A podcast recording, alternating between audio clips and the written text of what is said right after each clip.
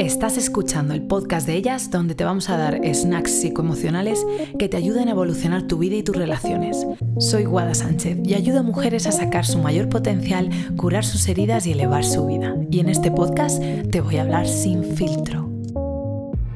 Hola bellas, hoy vamos a hablar del el trastorno narcisista.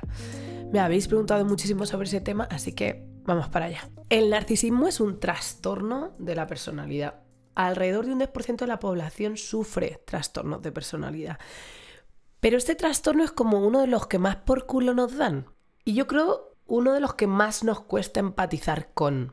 Por ejemplo, otros trastornos de personalidad serían el paranoide, el esquizoide, el esquizotípico, antisocial, límite, evitación dependiente, obsesivo. Hay muchos. Pero en concreto el narcisismo está como como que llama mucho la atención, como muy de moda. Y yo creo que es porque es uno de los que más nos salpican, es uno de los que más nos duele a los que estamos en el otro lado.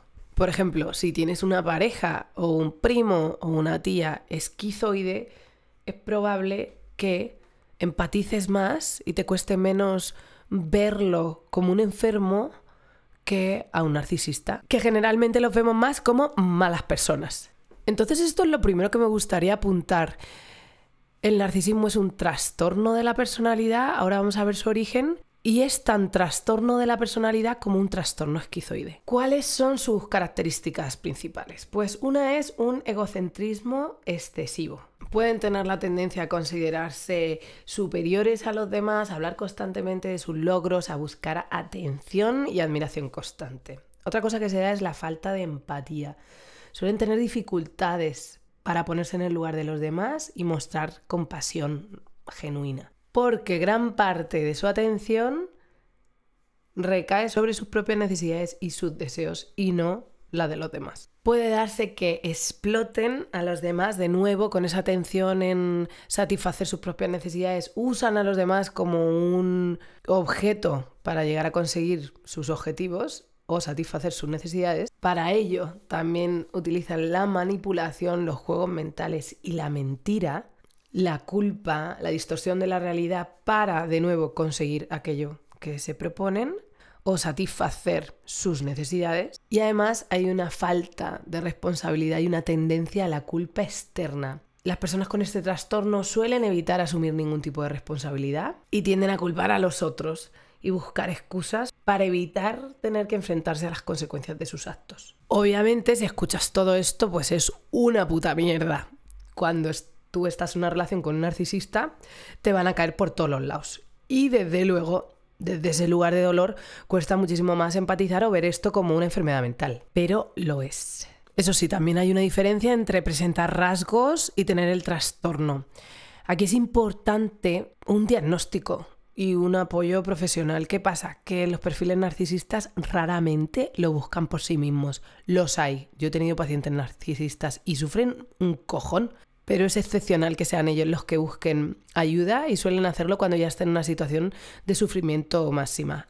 A menudo este trastorno de hecho se da con depresión, con anorexia nerviosa, con trastorno por consumo de sustancias, en especial la cocaína, y otros trastornos de la personalidad, como el histrónico, el límite o el paranoico. Otra de las características que se da es una necesidad de admiración máxima, ya que su autoestima depende de que los demás los tengan en consideración. De ahí que a menudo dentro de este trastorno se dé una autoestima muy, muy frágil y que les cueste muchísimo aceptar las críticas, que esto está ligado pues a esa falta de tomar responsabilidad. Hay diferentes categorías, pero voy a hablar de dos. Uno sería el narcisismo vulnerable y el otro el grandioso. El vulnerable presenta una autoestima súper frágil, aunque pueden parecer seguras de sí mismas, una señal de este tipo de narcisismo es que se ven súper afectados por cualquier crítica o rechazo, tienen esa sensibilidad a la crítica máxima, les afecta profundamente, una necesidad de validación externa muy grande, buscan constantemente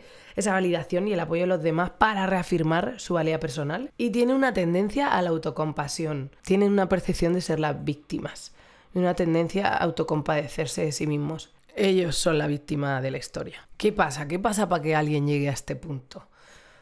Pues en este tipo de narcisismo el origen suele ser una carencia emocional muy tocha, muy grande una falta de atención emocional. Y el fracaso, normalmente por parte de los padres, de satisfacer las necesidades emocionales del narcisista cuando era niño o niña. Se solía dar una falta de validación de las emociones muy profunda y una falta de conexión emocional. También puede ser que se diera una inestabilidad en las relaciones, o sea, que faltara la presencia de un padre, que hubiera una sensación de abandono por alguno de los cuidadores, donde se da esta sensación de víctima que hablábamos antes, que tiene, que, que desarrolla y que mantiene como narrativa a lo largo de, de su vida. Y otra cosa que se puede dar es una crítica excesiva o una humillación por parte de los padres. Críticas constantes, menosprecios, humillación por parte de los cuidadores, que se van cargando poco a poco esa autoestima y que genera esa sensibilidad máxima a la crítica, que al final pues crea esa necesidad constante de validación externa y de ser eh, una víctima de la vida. Puede que esto resuene contigo y que sea tu caso, puede ser que resuene con algún amigo o puede ser que resuene con algún jefe o con tu pareja. Quiere decir que si entiendes el origen y que estas personas en parte fueron víctimas de una situación jodida y eso les hizo desarrollar una autoestima de mierda que les ha llevado a tener cero habilidades comunicativas y emocionales, ¿quiere decir eso que los tenemos que perdonar o que si te estás encontrando con esa situación debes permitirla? No, para nada. Lo único que estamos haciendo con esto es ayudarte a entender, a entender esa situación, a entender que esto tiene un origen a entender que no son malos de por sí, así con que parece que, que, sean demonios, sino que hay un motivo por el que han llegado a esa situación y que aún así tú puedes y tienes todo el derecho y de hecho te siempre animaré a que a pesar de que empatices, tú siempre defiendas y te encargues de tus necesidades y tus límites. Yo puedo entender un psicópata, pero desde luego no quiero que me mate. El objetivo de este podcast es empatizar para entender más profundamente sin justificar, obviamente, y esto se puede hacer a la vez que cuidas de ti, 100%. El otro narcisismo sería el grandioso. En este caso pasaría lo contrario. Habría una sobrevaloración del niño o la niña y una falta de límites en esa crianza se le elogia constantemente al niño o a la niña, no se establecen límites claros y se fomenta pues ese sentido exagerado de importancia y una visión inflada de esos niños. El niño o la niña están recibiendo el mensaje constantemente de que son excepcionales y superiores a los demás, sin una base realista. A mí, cuando veo a las hijas de las Kardashians, me da este rollo. Digo, madre mía, estas niñas espero, porque no sabemos lo que pasa dentro de la casa, obviamente, que no desarrollen esa sensación de ser superiores al resto del mundo. Pero ese podría ser un contexto peligroso, digamos, donde la niña o el niño creen que, son superiores a los demás, que puedan y que hayan visto eso desde que tienen literal cero años, que acaben desarrollando esa, esa grandiosidad. Se da esa ausencia de límites y consecuencias totales. El niño puede hacer lo que le dé la gana y se le permite y no aprende nunca lo que es respetar a los demás o, qué son los límites em, de otras personas. Y esto de nuevo alimenta esa creencia de que están por encima de las normas y que merecen privilegios especiales. Y luego se da esa admiración excesiva o una sobrevaloración. O sea, ese niño crece en un entorno donde se le admira, como decíamos al principio, constantemente de una manera no saludable. ¿Qué es la consecuencia de esto? Pues una autoestima inflada basada en, ese, en esa crianza donde no han visto otra cosa. La persona se ve a sí misma como única, especial y superior. Suele darse con una autoestima alta, que es lo contrario al caso que veíamos anterior. Aquí sí que habría una autoestima alta basada en una crianza no saludable ni sostenible. Igualmente pueden ser súper frágiles y vulnerables a la crítica porque nunca la han tenido y no la saben gestionar buscan esa admiración y atención que han tenido siempre y necesitan ser el centro de atención porque siempre lo han sido y desean ser reconocidos como lo han sido en sus crianzas, que esa ha sido la manera en la que han alimentado su autoestima a lo largo de la vida.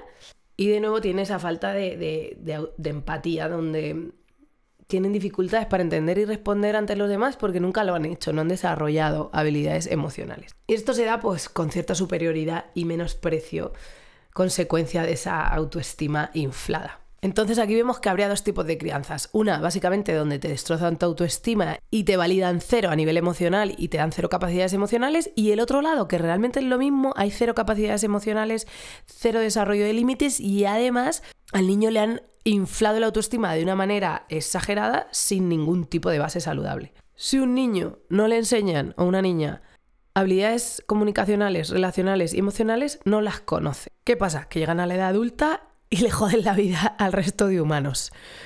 Entonces, encontrarse a este tipo de personalidad es muy doloroso. Y sobre todo, ¿qué pasa? Que muchos de ellos son súper encantadores al principio y de ellas. Y tienen cosas cojonudas pero tienen cero habilidades relacionales. Entonces tú te enamoras, caes perdida y una vez que estás ahí estás en la puta mierda porque es muy difícil salir y además muchos de ellos utilizan estrategias de manipulación, falta de responsabilidad, echarte la culpa. Entonces es súper importante cuando estés en cualquier tipo de relación tener conciencia y estar bien entonada con lo que tienes delante.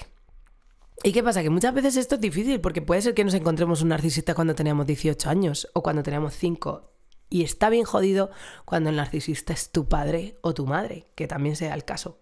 Y que te has nutrido de esa actitud durante toda tu vida. Este tema lo hablaremos en otro podcast que es cómo gestionar tener un padre o madre narcisista. Enfocado un poco de cara a las relaciones, es importante que ahora, a día de hoy, tal vez lo que me ha pasado detrás ya no lo puedo cambiar, pero a partir de ahora, teniendo este conocimiento, habiendo escuchado este podcast y me imagino consumiendo otro tipo de contenido, que tomes conciencia de cuando te vinculas a alguien que hay ahí y que en el momento que tus límites empiecen a estar sobrepasados, por ejemplo, la no toma de responsabilidad, la falta de comunicación, la falta de validez emocional, cuando eso se dé, que se da en una relación narcisista, a pesar de que estés enamorada, que está en la putada, que a veces cuando nos empezamos a dar cuenta estamos ya con el agua hasta el cuello, digamos, sacar la fuerza y desarrollar los recursos para poder defenderte en ese momento.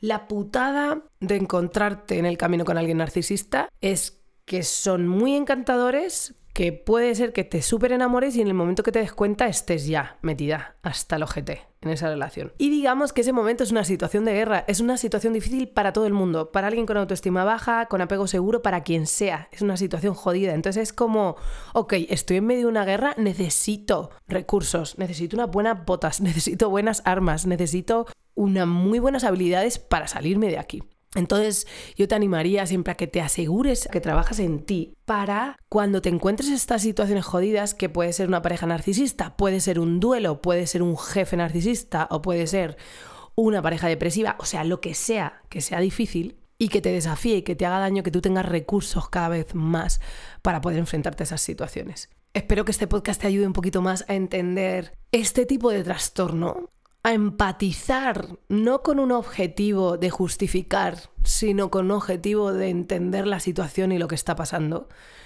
Y que a la vez siempre, siempre, siempre continúes desarrollando tus recursos y tus capacidades relacionales y comunicacionales para cuando la vida te ponga estas cosas por delante, tú puedas enfrentarte a ellas de la manera más efectiva y que haya el menor dolor posible. Esto es lo que se habla de la toma de responsabilidad, que dada la circunstancia, obviamente sin negar que en el momento que te cruces con esta persona y estés en una relación con ella, eres una víctima de esa situación, que a la vez tú también puedas tomar el volante y salir de ahí y tener recursos para salir de ahí y para superarlo. Esto es precisamente lo que hacemos en nuestra terapia grupal. Tenemos unos grupos súper potentes trabajar sostenida por un grupo de mujeres es algo maravilloso. Yo me siento agradecida por poder trabajar con vosotras cada semana, así que te animo a que te unas a uno de nuestros grupos para que puedas desarrollar esas capacidades que te hagan y te ayuden a crear las relaciones que tú quieres. Mil gracias por estar aquí